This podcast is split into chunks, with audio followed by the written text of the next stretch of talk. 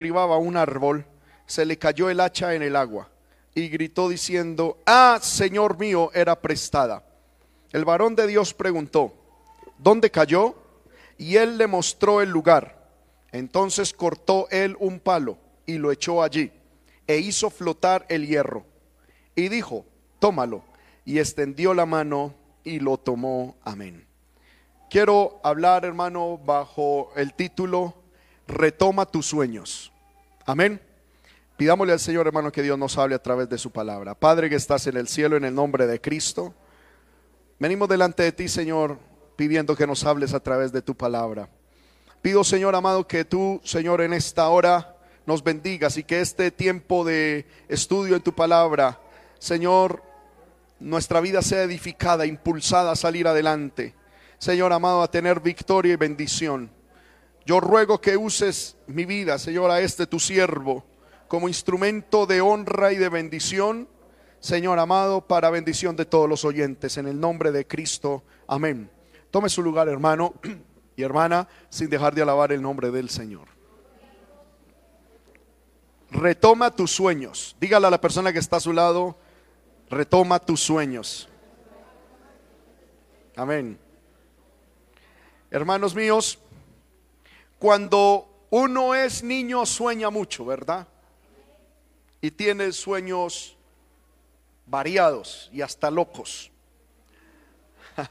Yo recuerdo, hermano, que mi mayor sueño de niño era ser científico.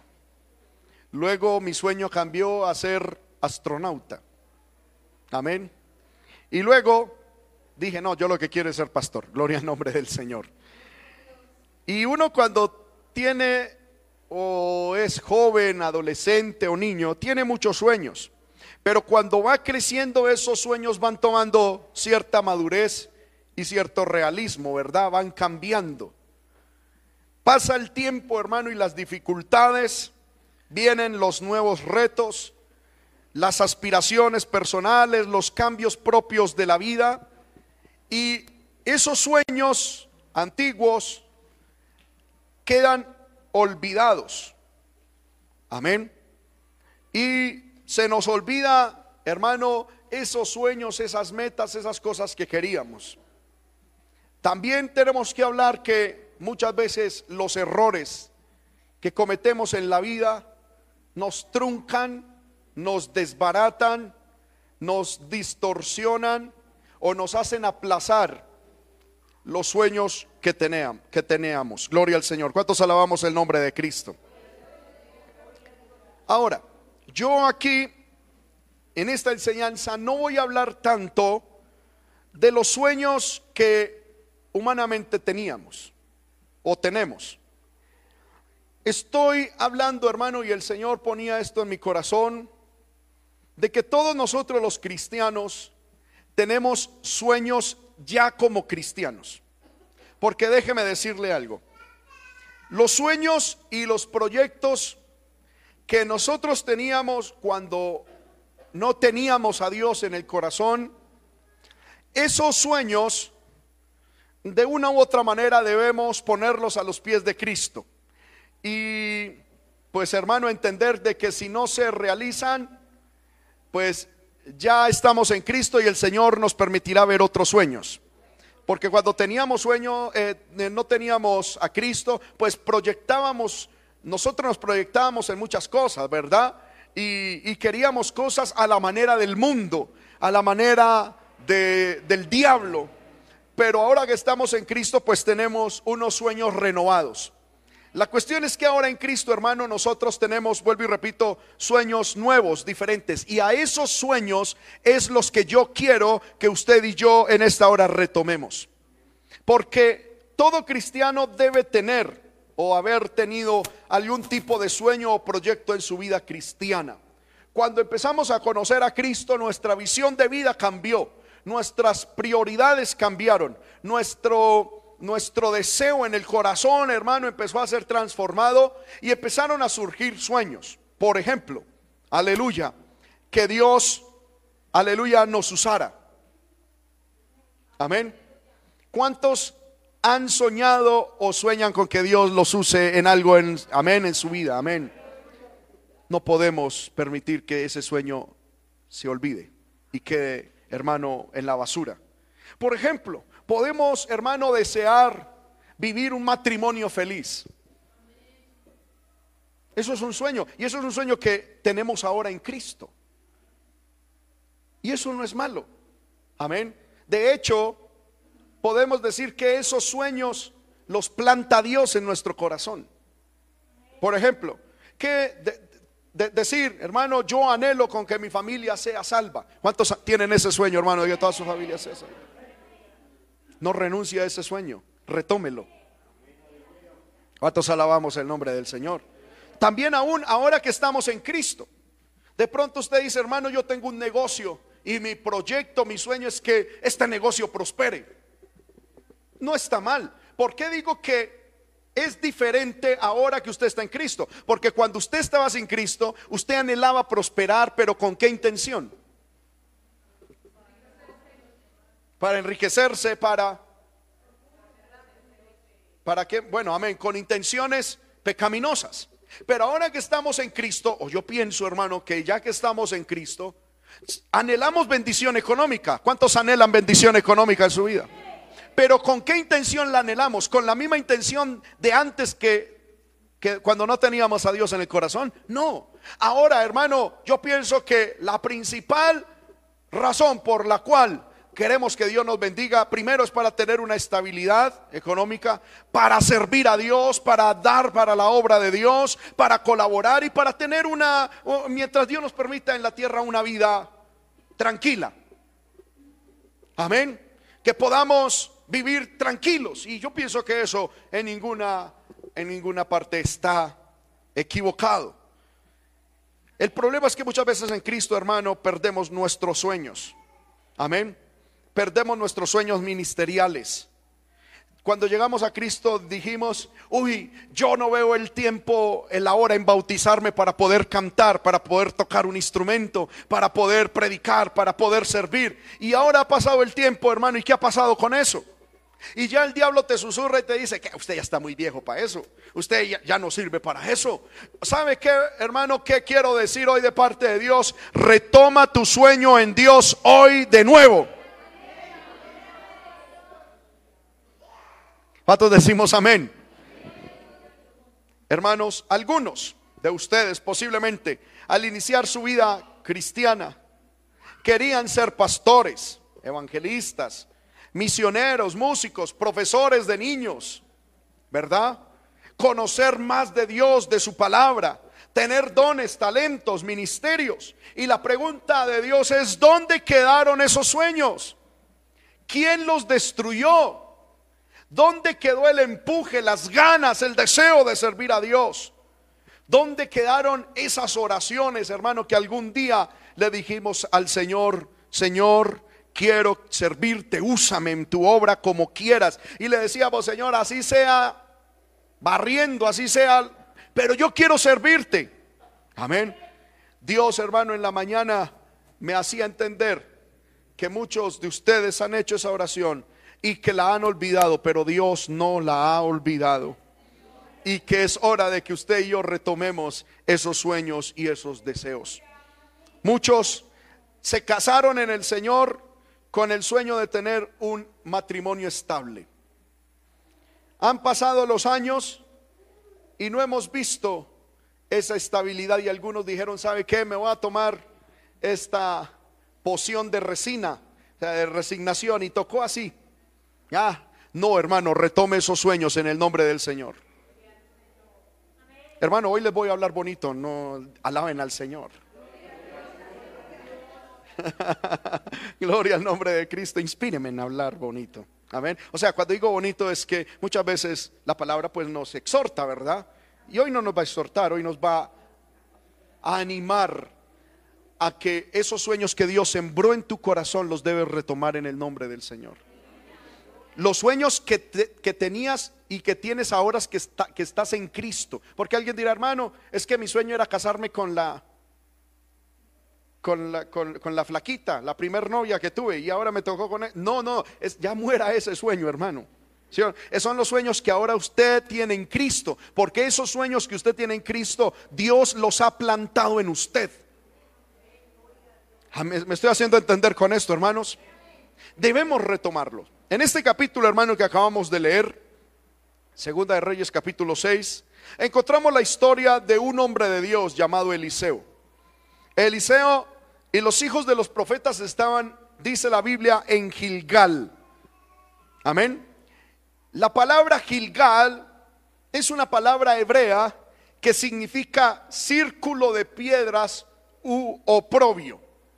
Gilgal era un lugar que, vuelvo y repito, significa dar vueltas, estar dando vueltas alrededor de un círculo de piedras. La Biblia dice que Eliseo, el hombre de Dios, y los hijos de los profetas estaban en Gilgal. Y allí dice la Biblia, el profeta Eliseo tenía una escuela de profetas. Cuando la Biblia habla de escuela de profetas, eran comunidades o hermandades de profetas que estaban activos en el servicio a Dios en aquella época. Y ellos se reunían frecuentemente para buscar a Dios, para, eh, hermano, eh, animarse unos a otros y poder servirle al Señor.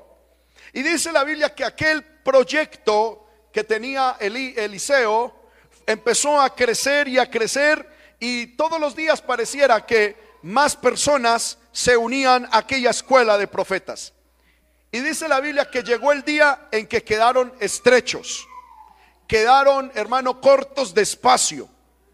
Y tuvieron un anhelo, tuvieron un proyecto, tuvieron un sueño. ¿Cuál fue el sueño que tuvieron ellos? Construir una morada más amplia en otro lugar. Y especialmente dijeron en el Jordán. Jordán era un río que había en Israel. Y me llama la atención que este nombre, Jordán, significa corriente de agua fluida. Gloria al Señor. Es decir, ellos tenían el anhelo, el sueño de ampliarse, de crecer, de aumentar, de estar en mejor posición, de estar en mejor comodidad. Lo que querían era crecer, no tanto para ellos, hermano, estar bien, sino para que el proyecto de Dios con ellos se cumpliera. ¿Cuántos alabamos el nombre del Señor? Nadie sueña con mermar, ¿verdad? Nadie sueña con tener menos. Nadie dice, con la ayuda de Dios me voy a proponer ser más pobre. Nadie dice, me voy a esforzar por vivir maluco. Nadie. Todos trabajamos y esforzamos, hermano, y tendemos al progreso. ¿Cuántos quieren progresar en su vida? En todas las áreas de su vida. ¿Sabe qué es lo más hermoso? Que el Dios de la Biblia es un Dios de progreso. Amén. Hace mucho tiempo, hermano, y el Señor me lo trae aquí a la memoria, leí una investigación de unos historiadores y de unos sociólogos. Y me llamó muchísimo la atención que estos hombres decían que el pueblo judío era el pueblo que introdujo en el mundo la idea de progreso. Gloria al nombre del Señor. Y cuando yo leí eso, me llamó la atención eso porque yo dije, ¿quién fue el que le enseñó al pueblo judío la idea de progreso? Pues el Dios, el Dios de la Biblia. Nuestro Dios es un Dios de progreso. En ese estudio que yo leía decía que los pueblos antiguos eran pueblos muy apegados al tradicionalismo, al pasado. Y ellos lo único que querían era conservar lo que heredaban y tener y defender lo que tenían. Mientras que el pueblo judío nació con esa idea de, de, salir adelante. De hecho, vemos al pueblo judío en, allá en Egipto cuando eran esclavos. ¿Qué es lo que ellos anhelaban? Salir de esa esclavitud salir, hermano, de esa situación. Pero ¿quién fue el que les infundió? ¿Quién fue el que sembró en ellos? ¿Quién fue el que plantó en ellos el anhelo, el deseo de progresar, el anhelo, el deseo de salir adelante y de ver algo diferente? Dios. Porque antes que el pueblo fuese constituido como nación, Dios le prometió a Abraham, a Isaac y a Jacob que los iba a llevar a una tierra donde fluía leche y miel. ¿Quién fue el que les metió eso en el corazón? Dios. Dios con esto casi que les está diciendo, mire, mi deseo es llevarlos a una tierra de prosperidad, de bendición. La verdad es que ustedes van a pasar por momentos de escasez, de esclavitud y de mucho dolor. Pero en medio de la esclavitud, en medio del dolor, en medio de la escasez, en medio de, la situación difícil en el presente, no olviden que hay una promesa de Dios para ustedes. No mueran al proyecto de Dios. Mantengan vivo el sueño que yo he plantado en sus corazones. Y por eso ellos clamaban y decían, Señor, Señor, llévanos a la tierra que nos has prometido. No queremos seguir aquí. La historia cuenta, hermano, de muchos pueblos que fueron hechos cautivos a la manera de los judíos. Y ellos se dieron a, la resignación, se dieron, hermano, a, aceptar sin más esa realidad. Amén. Y dice la historia que estas naciones y estas civilizaciones fenecieron, murieron, desaparecieron de la faz de la tierra. Pero encontramos al pueblo de Israel mantenerse y hasta el día de hoy mantenerse, hermano, como un faro al mundo entero. Y es por lo que Dios sembró en sus corazones una idea de progreso, una idea de, hermano, de avance, una idea de victoria, una idea, aleluya, de que si bien en el momento podemos estar pasando por tribulación, pasando por momentos de angustia, el Dios nuestro es un Dios de victoria, es un Dios de avance, es un Dios Dios, aleluya, que nos quiere llevar a otro lugar de bendición. ¿Cuánto levantan su mano y dicen amén a eso que estoy diciendo? El pueblo de Dios no podemos ser un pueblo conformista. Amén. El pueblo de Dios no podemos ser un pueblo hermano resignado. Aleluya, si estamos pasando por momentos de dificultad, entendamos que eso es temporal, pero arriba hay un Dios hermano que nos va a llevar a la victoria, que nos va a llevar a la bendición. Aleluya, por eso tenemos que amarle, serle fiel, amén, y obedecerle para que Él nos saque de esta situación. ¿Cuántos alabamos el nombre de Cristo? Yo varias veces ya le he dicho a mi hijo, y es una filosofía hermano que quiero meterle y le he dicho, hijo, sé la, sé la mejor persona que puedas llegar a ser. Haga lo mejor que pueda usted llegar a ser. Y tenga lo mejor que usted pueda tener en la vida. Sea, haga y tenga lo mejor. Primero en ese orden, sea, haga y tenga. Amén. Porque muchas veces, hermano, yo he escuchado padres de familia que le dicen a los hijos, usted va a ser un arruinado, usted va a ser un pobretón. Amén. Y hay padres de familia que le dicen a sus hijos, usted es un bruto. Amén. Lo que voy a decir es, puede ser una, una, una simpleza para muchos. Pero hermano, en estos días, nuestro hijo que está en penas en jardín, llegó y dijo, papá, mamá, la profesora dijo que le va a dar una medalla al que sea el mejor alumno este mes. Y ahí fue donde yo le dije, hijo, tú tienes que ser lo mejor que puedas ser. Puede, tienes que llegar a ser lo mejor que puedas llegar a ser. Y tienes que tener lo mejor que puedas tener. Tienes que esforzarte en eso. Y entonces dijo, papá, mamá, yo me voy a ganar esa medalla. Yo le dije, entonces, sea el mejor, haga lo mejor y tenga lo mejor. Amén. El viernes cuando fuimos a recogerlo, salió con la medalla en la mano. Amén. Sé que es una, una, una medallita de kinder, pero hermano, es una tremenda bendición. Yo me alegré mucho. Y eso me sirvió para decirle, hijo, es que uno tiene que ser lo mejor, tiene que buscar ser lo mejor. Amén. Hermanos míos en esta iglesia, sean lo mejor que ustedes puedan ser. Saquen la mejor versión de ustedes. Bueno, esos amenes están como... Saque el mejor cristiano que hay en usted. Saque el mejor padre que hay en usted.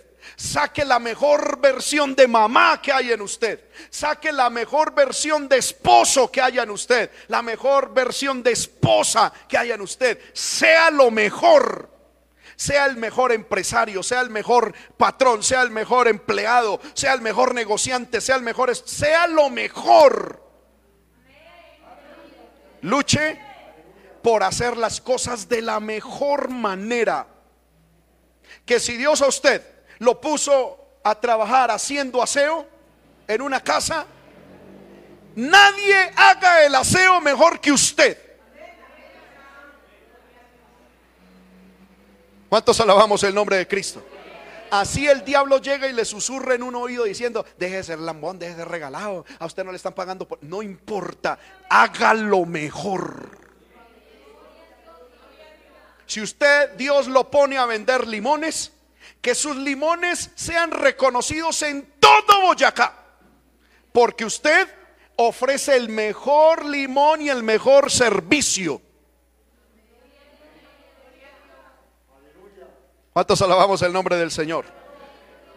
Hermano, en estos días escuchamos de una mujer, es una joven, mm, por cuestiones pues que eso pertenece a otras eh, o sea, a, información secreta, hermano, vimos que esta, supimos de esta mujer, es una joven.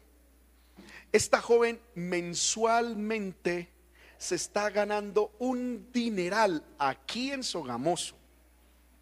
Estamos hablando hasta de 5 millones para arriba solo en ganancias. Y es una joven. ¿Sabe qué trabaja ella? Alguien pensará, es por allá, quién sabe qué, gerente vende en la calle, en la calle vende cosas. Amén. No voy a decir qué porque no estamos haciendo publicidad ni nada de esto. Pero hermano, cuando fuimos a mirar cuál era el secreto, por qué la gente la busca, le hace en fila, es porque esta mujer da lo mejor de ella y hace lo mejor de ella, lo mejor de lo mejor de lo mejor. Amén. Y vende cositas en la calle, hermano. Comiditas en la calle. Hermano, un día fuimos con mi esposa y ese era ese gentío que... Y yo le pude contar a mi esposa porque yo sabía la información de ella. Y le dije, mire, esa muchacha está ganando tanto al mes, solo en ganancias. Y vende en la calle. Y no vende todo el día, es un unas dos, tres horitas. Pero la gente, hermano, la, eh, antes de que ella llegue, ya hay gente ahí esperándola. Y apenas llega, dan, dan, dan, vende, vende, vende, vende, vende, vende, vende, tres, cuatro horitas y se fue. Y ella, hermano, cuenta de que apenas sale, se va a la a donde tiene que ir a comprar lo que ella necesita y ella solamente escoge lo mejor y lo hace lo mejor y es lo mejor y con la más alta calidad. Claro, cuando va a vender, todo el mundo sabe que lo que está vendiendo no es cualquier cosa. Y ella se da el lujo de pedir, porque lo que ella vende, uno lo compra en una tienda y ella lo vende 500 hasta mil pesos más caro. Por, es por la excelencia. Cuando usted, hermano, o por ejemplo, cuando nosotros fuimos, la atención tan preciosa que esa mujer y, todo, le brinda hermano, es que le toca hacer a uno, hey, para, no, amén, y quiero esto, y ya se lo han llevado, y se lo han llevado, y poder en el Señor, ¿qué es esto? Amén, y es una amabilidad, es la excelencia, hermanos, yo les reto en el nombre del Señor, a que usted sea lo mejor que pueda llegar a ser, saque su mejor versión. Hermano, pues que usted no sabe el marido con el que me tocó, no saque su mejor versión. Amén. Saque su mejor acción, sea lo mejor de lo mejor, haga lo mejor de lo mejor y sueñe por lo mejor de lo mejor. Porque ahí te dice, hermano, ay, mi sueño, hermano, es tener un carro Cinca 1963, de esos que hay que empujar. No, hombre. Sueñe con algo bueno. Pero no porque va a soñar con algo bueno es para meterse en un crédito. Es, sea lo mejor. Haga lo mejor. Y cuando usted sea lo mejor y haga lo mejor, Dios le va a dar lo mejor. Y ya cuando tenga lo mejor, pues busque lo mejor. en sus posibilidades. ¿Cuántos decimos amén a esto? A los estudiantes de la iglesia los retos sean los mejores en este año. A los empleados sean los mejores en este año. A los que tienen negocio, que este año, hermano, usted lleve ese negocio a otro nivel. Que su, que su forma de atender, de hacer su producto y lo que Dios sea lo mejor. Que la gente tenga que hacer fila.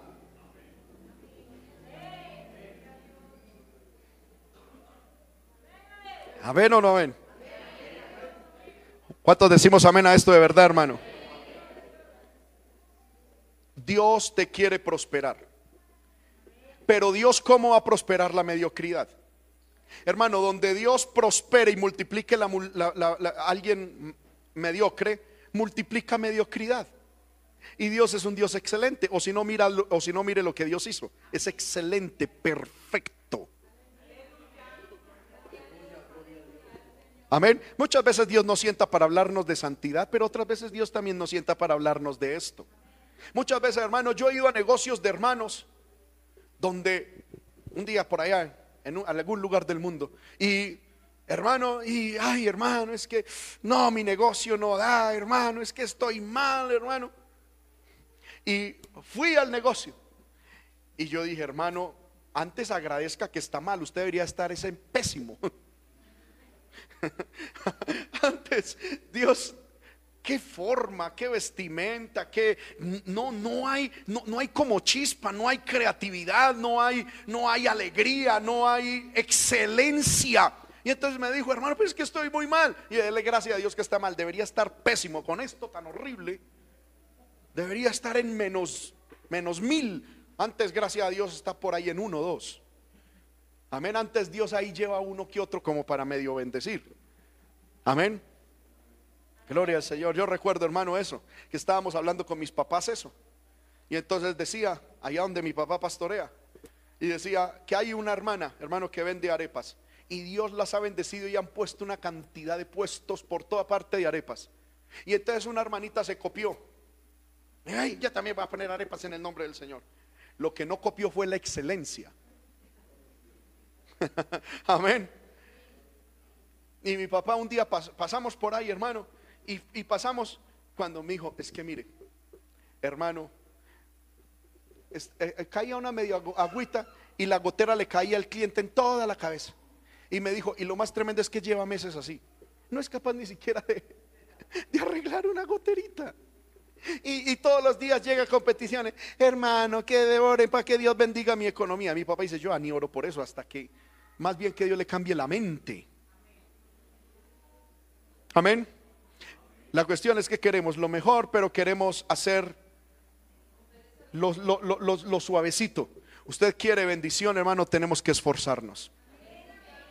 En esta área, en esta área del emprendimiento y de la excelencia, yo admiro demasiado a los judíos. En estos días, hermano, por una cadena nacional aquí en Colombia, en un noticiero están pasando las historias de, muchas empresas, de hombres que hicieron empresa aquí en Colombia. Y para sorpresa mía, los últimos tres son judíos, yo no sabía.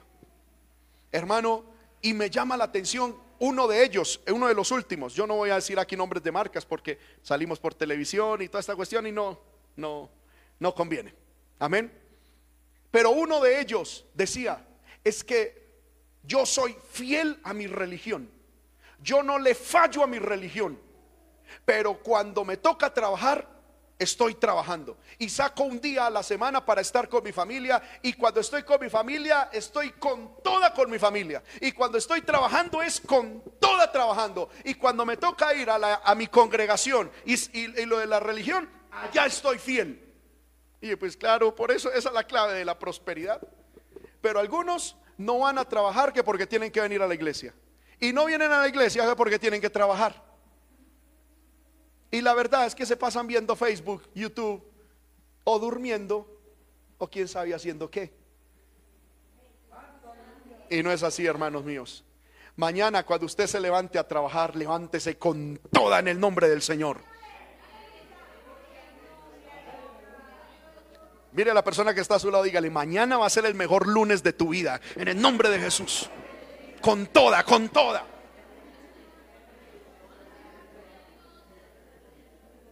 Con toda, en el nombre del Señor.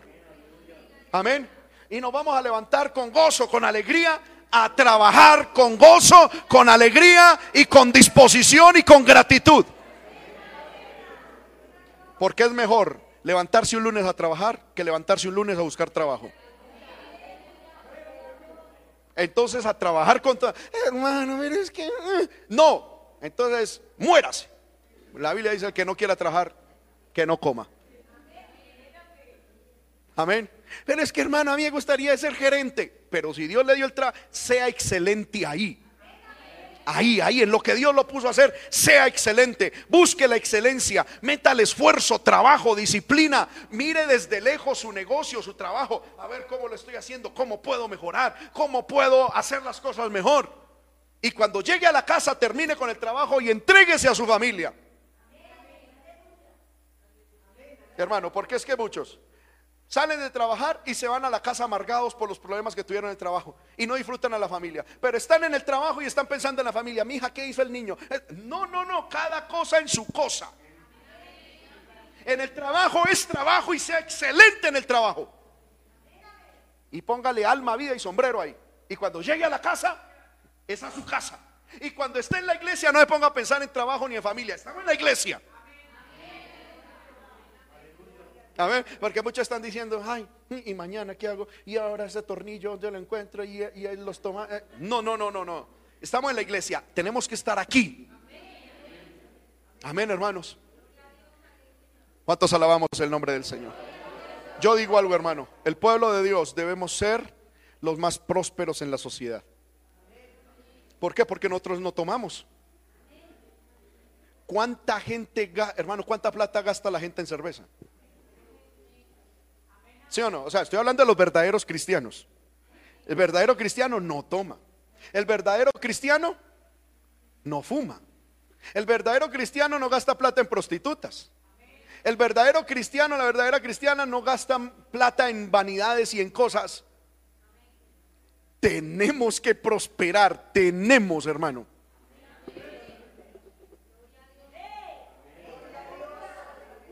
Amén. Es que tenemos que prosperar. Yo recuerdo, hermano, cuando un día el Señor me bendijo con uno de los carritos, o sea, con el, carrito anterior que teníamos. Amén. Eh, y cuando lo parqué por primera vez, una gente que vivía más allí, los antiguos saben quiénes eran, llegó y me dijo, pastores, ladrones, mire ya en el carro que va. Un carro, hermano, ahí. Que los que saben de carro saben que, pues, gracias a Dios, porque es una bendición. Pero comparados con otros carros. No, hombre. Ay, mucho ladrón, los pastores son ladrones, mire esto y lo otro. Y yo lo dejé que hablara. Y entonces, en el momento me dio como cierta chispa. Y me bajé del carro y le dije, hey, porque se había para lo llamé, hey, venga, venga. Yo le dije, como ese muchacho iba con la novia, una muchacha ahí, yo no sé quién sería. Y entonces le dije, te voy a decir cuántos años tenés. Y me dijo, tengo 27. Y yo le dije, en estos 27 años, ¿cuántos millones en cerveza te has tomado? Y entonces por chicanearle a la muchacha, o yo no sé, tocó el estómago y dijo, mm, uff, por ahí unos 20 millones de acá. Yo le dije, hombre, vos sos bruto en la vida. ¿Qué, ¿Qué culpa tengo yo que vos por bruto te tragues 20 millones de pesos en, en, cerveza y que yo los haya ahorrado y ahora haya comprado este carrito? ¿Quién es el bruto en la vida, hombre? ¿Quién es el tonto? Y ah, está tanta que Amén. Pero ahí se llevó su insultada fina, ¿no? Gloria al nombre del Señor. Hermano, lleva, tiene 27 años y según él se ha tragado 20 millones de cerveza. Pues yo me los ahorré. Y no me los ahorré tampoco, el Señor me los dio. Amén. Y cuando uno le honra a Dios, Dios lo bendice a uno, hermano. ¿Cuántos decimos amén a eso? Entonces, sea lo mejor. Haga lo mejor. Y después de que haga esas dos cosas, tenga lo mejor. Amén. Amén o no amén, hermano. Mira a la persona que está a su lado y dígale, hermano, voy a ser el mejor, voy a hacer lo mejor y voy a tener lo mejor. Así que no me vaya a envidiar. Gloria al Señor. Porque voy para esa en el nombre de Cristo. Cuando no sea tiempo de, venir a la iglesia a trabajar y a estudiar con excelencia. Que si Dios a ti te puso a sembrar aguacates, hermano, siémbralos de tal manera que la gente haga fila para comprar tus aguacates. Amén. El problema no es lo que se hace, el problema es quién lo hace. Amén. Hermanos míos, y yo les quiero decir, estamos en una tierra muy próspera, muy bendecida. No es tiempo de estar mirando a ver, me voy para Estados Unidos. No, esta tierra es muy bendecida.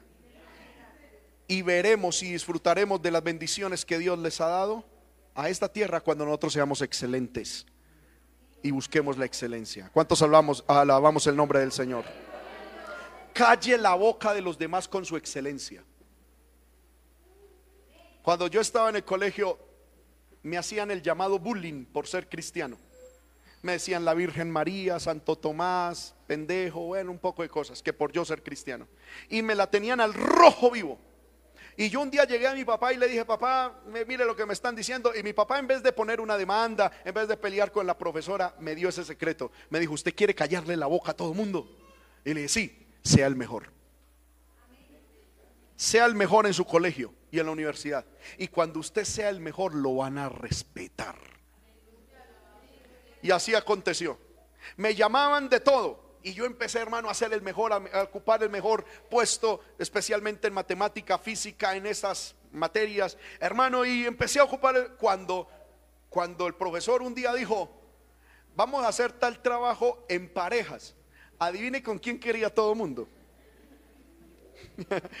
con el evangélico, pero ya no me decían evangélico, ya me decían era Juan David. Y yo decía, pero usted qué? No, pues qué. No, no, no, perdóneme, hágase conmigo que yo necesito un 5, hágame, hágase conmigo que yo necesito un 5, hermano. Y, y, desde ahí en adelante la situación cambió. A tal punto, en el colegio donde yo estudiaba en Medellín, en décimo y once, en el, en el, en el en descanso permitían fumar, porque era un colegio muy elitista y allá permitían, eso era un despelote. Era muy buen colegio en la parte académica, pero permitían eso. Hermano, y cuando salíamos a descanso la gente era fumando. Pero cuando yo empecé a estar arriba, yo llegaba y en el cigarrillo. Entre ellos decían, ahí viene Juan David, bota el cigarrillo. Delante de mí no hablaban vulgaridades, botaban el cigarrillo. Porque sabían que a la hora cuando íbamos a hacer un parcial, cuando íbamos a hacer un trabajo en pareja, necesitaban haberme ganado. Amén. ¿Usted quiere callarle la boca a todo el mundo? Sea excelente. Busque la excelencia. Y la excelencia calla a todo mundo. Y prepárese, porque la excelencia, dice la Biblia en Eclesiastés 4:4, la excelencia despierta la envidia de su prójimo. Pero hermanos, dice un dicho popular que la envidia es mejor despertarla que sentirla. Dice, he visto así mismo que todo trabajo y toda excelencia de obras despierta la envidia de su, del hombre contra su prójimo. Esto también es vanidad y aflicción de espíritu. Pero la envidia es mejor despertarla en otros que sentirla. Entonces, sea excelente.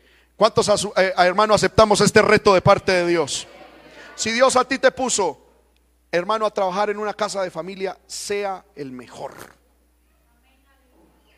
que no tengan que llamarla hermana, hermano, porque usted regala el trabajo, sino porque usted es la mejor y el mejor en su trabajo.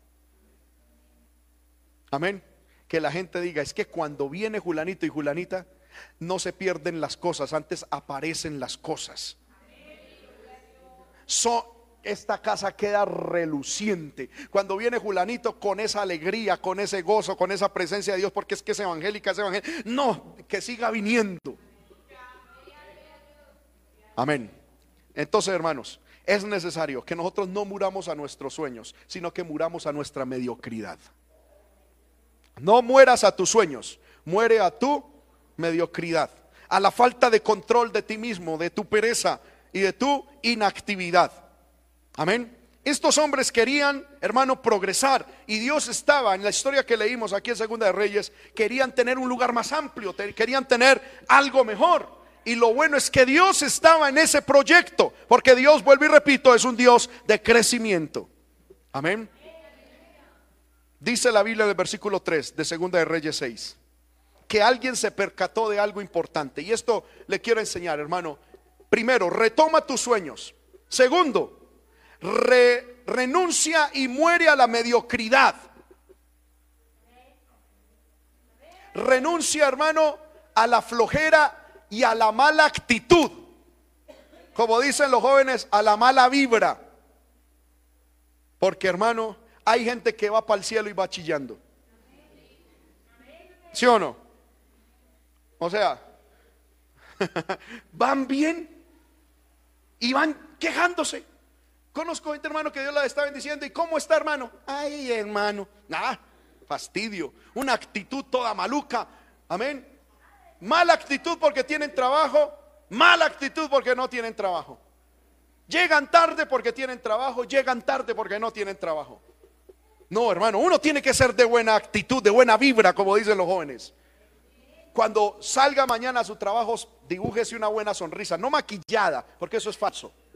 Y a Dios le desagrada. Una buena actitud, una sonrisa. Vaya, trabaje con actitud, aleluya, de bendición. Uno muchas veces ve, hermano, gente en el centro. Yo los he visto. Amén. Y uno los ve ahí que con el solo caminado llaman en derrota.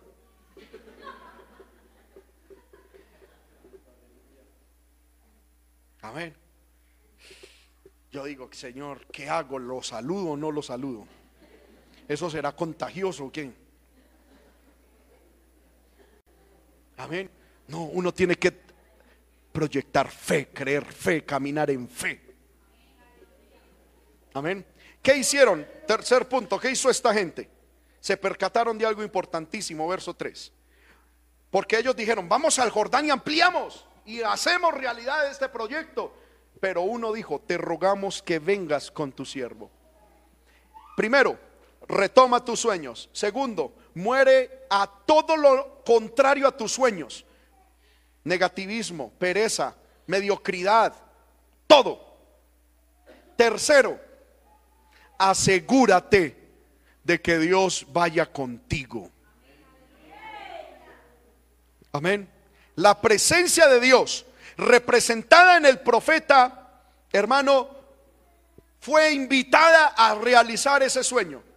Ustedes se pueden imaginar, ya usted conociendo la historia, de esta gente que se fue a ampliar y a construir si el profeta no hubiera ido. Al, al, uno, al otro se le hubiera ido el hacha al agua y no lo hubieran podido recuperar. Pero él se percató, alguno se percató diciendo, necesitamos la presencia de Dios en este sueño. Eso significa que en tu proyecto pide consejo a gente espiritual. Amén. Hermano, la Biblia dice que en la multitud de consejeros se afirman los pensamientos. Busque asesoría en gente espiritual, en gente que sepa escuchar a Dios. Amén. Segundo, ore y ayune antes de dar un paso en la dirección de ese sueño. Ore y ayune. Si usted siente paz, vamos por buen camino. Pero si Dios le quita la paz, obedezca a Dios, no se meta en eso. Amén. ¿Cuántos alabamos el nombre de Cristo? Y que Dios esté en ese proyecto. Este hombre dijo, siervo de Dios, venga con nosotros, denos su consentimiento, denos su bendición. Y que el profeta estuviese en ese proyecto significaba que Dios iba a estar en ese proyecto. Versículo 4. Se fue pues con ellos Eliseo Y cuando llegaron al Jordán cortaron la madera. Hermano, lo cuarto que se debe de hacer es empezar a trabajar duro para lograr el proyecto que nosotros queremos. No espere milagros. Ellos no dijeron, nosotros somos profetas ungidos de Jehová, nos vamos a arrodillar para que Dios corte los árboles y nos los ponga aquí y casi que Dios construya la casa. No. ¿Qué hicieron ellos? Trabajar, cortar. Cada cual cogió su herramienta de trabajo y a trabajar en pro de lo que tenían proyectado. Amén. Hermanos, los milagros de Dios no son un reemplazo a nuestra mediocridad y a nuestra flojera. ¿Me hice entender con esto? Dios espera que usted y yo hagamos lo natural y Él hará lo sobrenatural. Usted y yo hagamos lo ordinario, que Dios hace lo extraordinario. Pero Dios espera que usted y yo hagamos lo que nos corresponde. Amén. ¿Cuántos alabamos el nombre de Cristo? Tenemos que trabajar. Cuando empieces a trabajar, busca la opinión, la asesoría de otros que evalúen tu trabajo. Esté atento, hermano, y sea receptivo a lo que los demás dicen de su trabajo. Especialmente si usted está en el campo eh, o en el área de los negocios. Esté pendiente, hermano. Por ejemplo, yo escuché un día a un señor que dio un secreto para... Él, había empezado con un restaurante. Y ese restaurante creció mucho. Y él decía que él, más que estar pendiente y preguntarle a la gente cómo le había parecido la comida que él eh, cocinaba, él estaba pendiente, era de lo que la gente dejaba en el plato. Y decía, porque lo que la gente deja en el plato me dice con toda seguridad lo que está bien y lo que está mal. Y entonces él le decía a los meseros que cuando recogieran los platos los llevaran exacto a la cocina y él evaluaba eso. Y él decía, aquí estamos fallando. Repetidamente la gente está dejando el arroz, vamos a probar el arroz. Amén. La gente como que esta ensalada la está... Hermano, y es que es obvio. Usted no diga, es que yo hago el arroz así, punto. Pues cómaselo usted. Pero si usted quiere venderlo, tiene que hacer ese arroz que le gusta a la gente. ¿Sí o no? Porque si a usted le gusta su arroz, pues hágaselo para usted. Y ya. Pero para los demás hay que hacerle lo que a los demás les guste. Entonces este hombre decía, yo estoy pendiente no tanto de las alabanzas, porque, ay, qué comida tan rica, qué comida tan rica. Todo el mundo, si, uno le pregunta, hermano, a alguien, ¿cómo le pareció la comida que hice? Por pura decencia. Muy rica. Amén. Pero ¿qué dejó en el plato? ¿Qué dejó? ¿Sí o no? Gloria al nombre de Y este Señor decía, hay que estar pendiente de eso, no de las alabanzas, sino de lo que la gente muestra en donde hay que corregir. Entonces, trabaje, esté receptivo, hermano, a los cambios que haya que hacer. Pídale a Dios sabiduría para ir ajustando en el camino y busque siempre la excelencia. Dice la Biblia que cuando empezaron a trabajar, versículo 5, aconteció que se le cayó a uno mientras derribaba un árbol, se le cayó el hacha en el agua. Y gritó diciendo, ah, Señor mío, era prestada. Tres cosas encuentro aquí, hermano. Es que este hombre estaba trabajando para lograr su sueño. No estaba vagando, estaba trabajando. Y estaba trabajando con una herramienta. Amén. Primero quiero enfocarme en la herramienta. ¿Qué herramienta estaba, estaba utilizando este hombre? Un hacha. Si usted se pone a mirar, hermano, un hacha en sí mismo no es gran cosa, pero para este mensaje es muy útil lo que les quiero decir. Es que el hacha está compuesta por dos piezas hechas de dos materiales diferentes. ¿Cuáles son las dos piezas y cuáles son los dos materiales? La madera con la cual está compuesta el mango o el... Sí, el palo. ¿El qué? El cabo. Amén. Y la cosa de arriba, ¿cómo se llama? El hacha. Amén. De hierro. Hermanos míos, a cada uno de nosotros Dios nos dio un hacha. Escuche bien. Compuesta de dos piezas. Una pieza es madera que representa, porque la madera es algo mm, humano, algo, eh, eh, eh, ¿cómo se diría? Temporal, ¿verdad? En comparación con el hierro.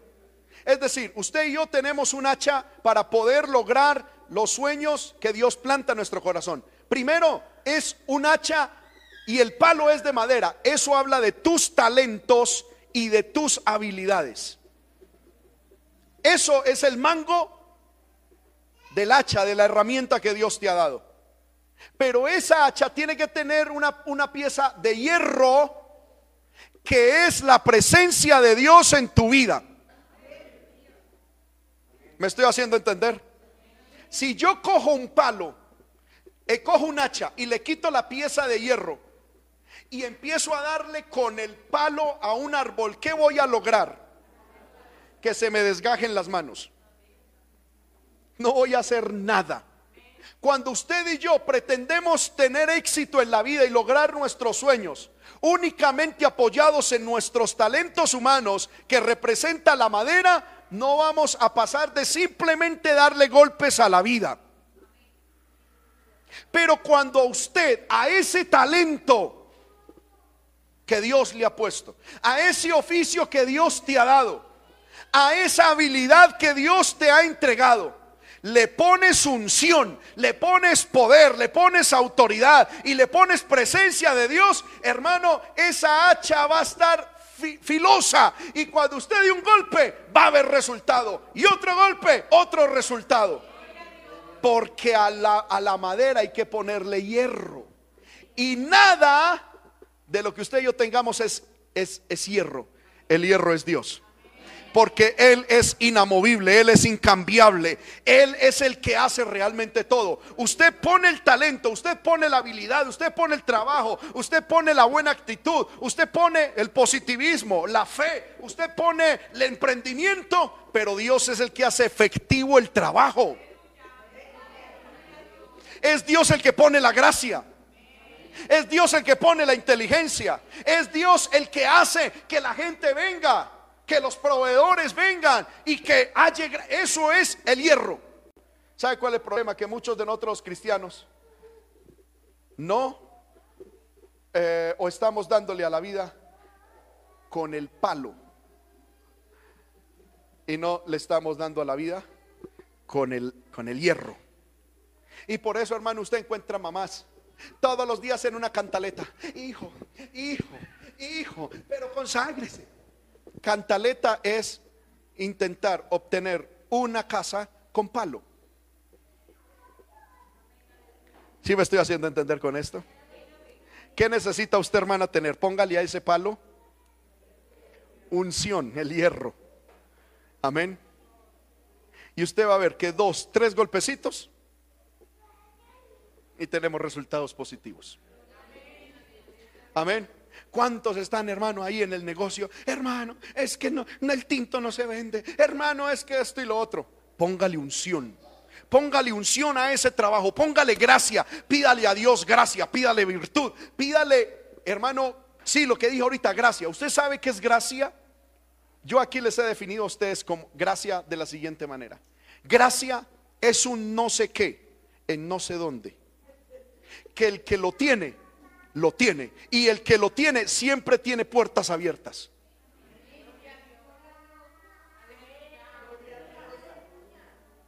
Amén. Y eso es lo que necesitamos, hermano, gracia. Y gracia no es estar pelando los dientes ni contando chistes. Gracia no es ahí, hermano, eh, haciendo las de mico. Eh, no, gracia es un no sé qué, en no sé dónde. Pero hermano, el que lo tiene, tiene puertas abiertas. Usted no ve gente, hermano, que tiene gracia, llegan a un velorio y, cambian el ambiente.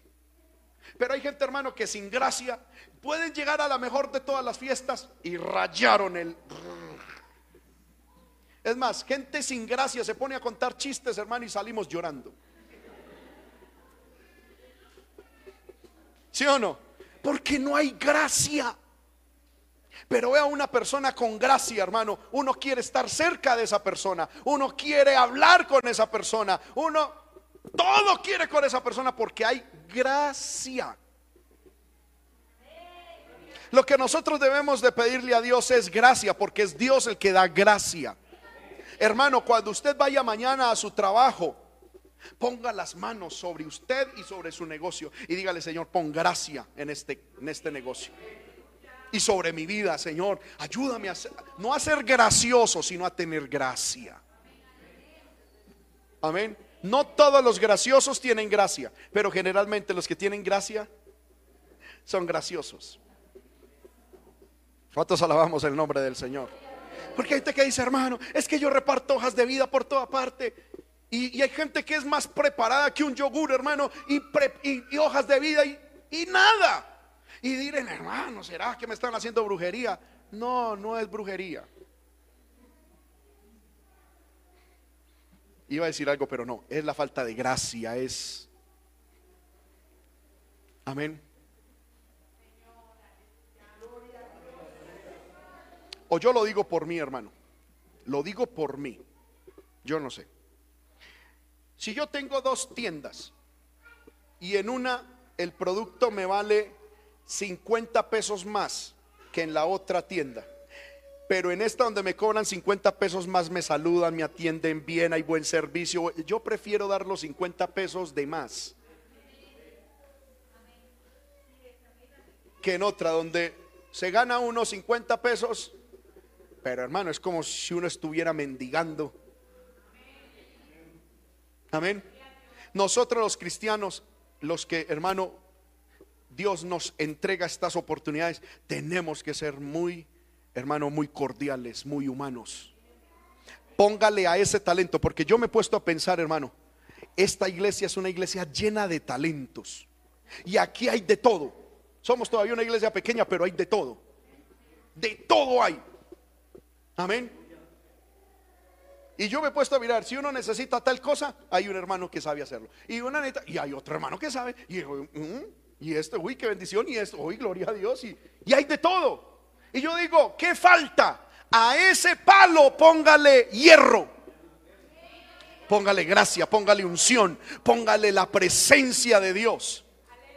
Ahora, este hombre, hermano, de tanto trabajar, dice la Biblia, de tanto darle a un árbol, ¿qué pasó? Se le cayó el hacha. Pero realmente, ¿qué fue lo que se le cayó?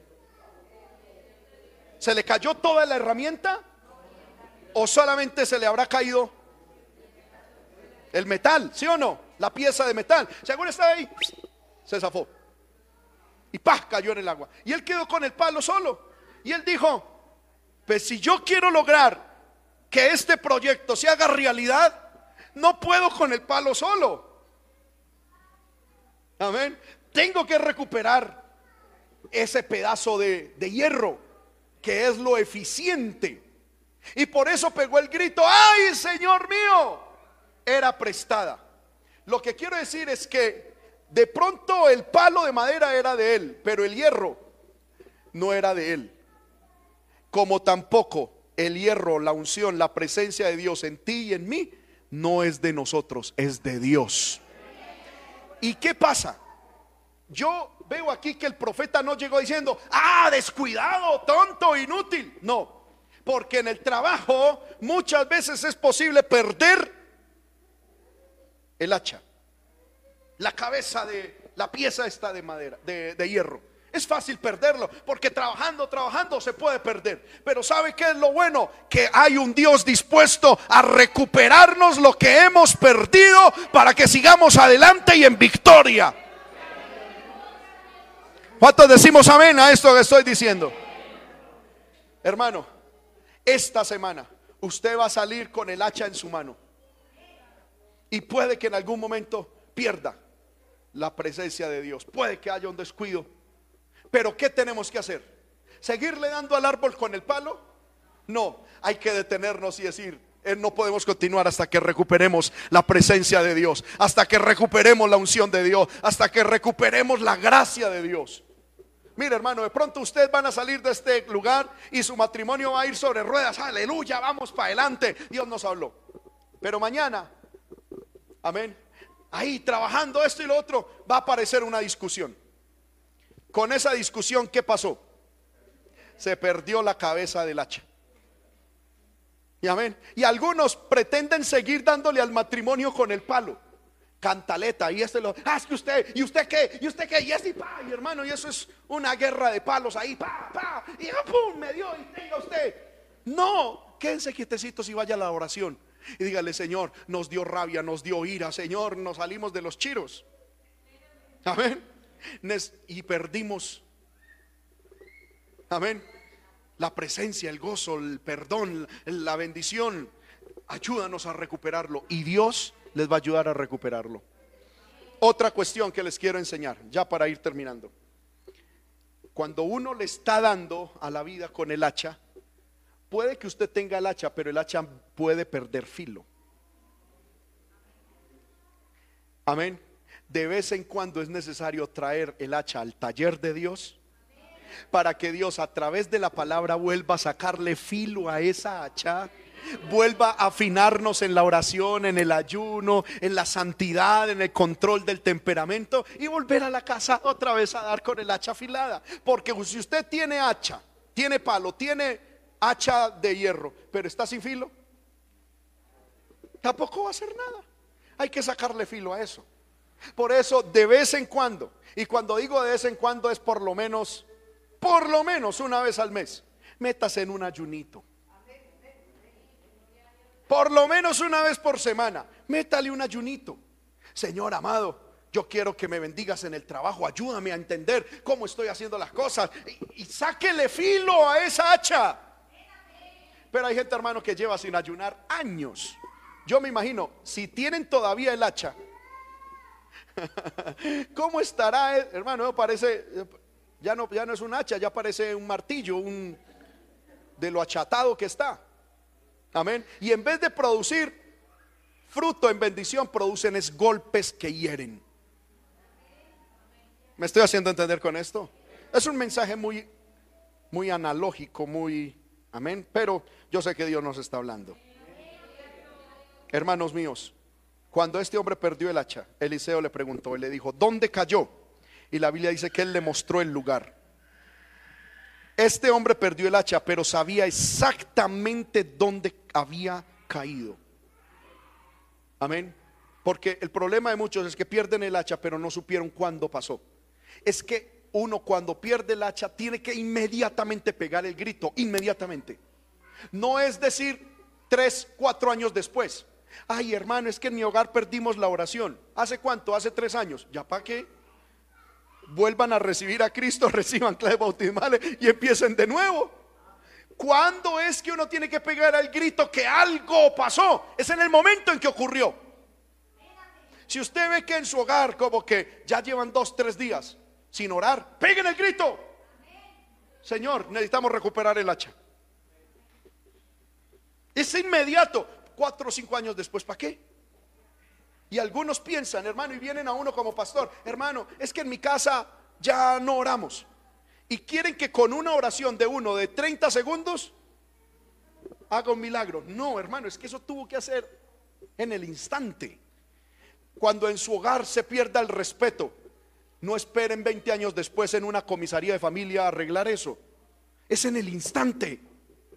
Cuando se pierda algo en su vida espiritual, aún en el trabajo, en el estudio, cuando de pronto hubo un bajón, cuando algo como que no dio resultado, es en el instante que hay que arreglar esa situación. No 10, 20 años después, ni dos o tres meses después, porque ya para qué. En el instante, él sabía exactamente cuándo cayó y dónde cayó. Y cuando eso pasó, Dios hizo un milagro. Amén. Hermanos míos, todos nosotros necesitamos un milagro de parte de Dios. Estemos de pie en esta hora. Aleluya. Pidámosle al Señor, hermano, que Dios nos ayude a retomar nuestros sueños y a verlos una realidad en nuestra vida. Levante su mano, hermano, y ore al Señor. Aleluya. Yo no sé qué sueños se habrán truncado, se habrán desbaratado. Aleluya. No has logrado ver en tu vida. Pero Dios hoy te ha traído a este lugar para decirte que Dios está en ese asunto y que Dios no se ha olvidado de tu proyecto. Que Dios no se ha olvidado de ese sueño que hay en tu corazón. Que Dios no se ha olvidado de esa idea que hay en tu mente. Dios no se ha olvidado. No entierres ese sueño, no entierres ese proyecto. No mueras totalmente a eso porque el Dios del cielo está pronto para hacer milagros. Está listo para hacer cosas maravillosas cuando usted y yo hacemos lo que es su voluntad. Levante su mano y dígale, Señor, yo no voy entonces a renunciar a mi sueño. Vamos, hable con el Señor. Lo que voy a hacer es a retomar el hacha.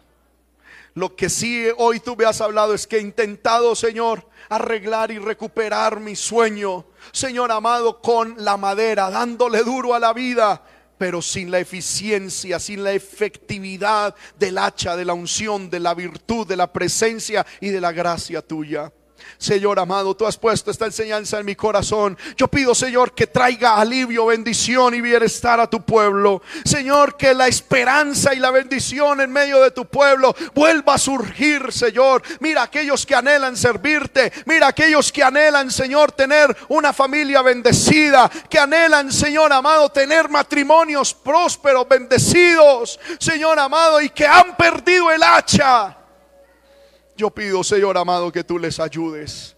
Mira, Señor, a mis hermanos que tienen fe, que claman y que creen en ti, Señor. Ayúdales, ayúdales, Señor. Que todos en este lugar podamos ser la mejor versión que nosotros podamos ser. Que podamos hacer, Señor, lo que podamos hacer, Señor, lo que mejor podamos hacer. Y que podamos tener lo mejor en tu santa voluntad. Ayuda a tu pueblo, ayuda a esta congregación. Ayuda desde los más niños hasta los más ancianos, Señor. A que esta palabra quede grabada en sus corazones y produzca frutos espirituales para honra y gloria de tu santo nombre. Dígale, Señor, gracias por la palabra. Si usted ha aprendido algo, dígale, Señor, gracias.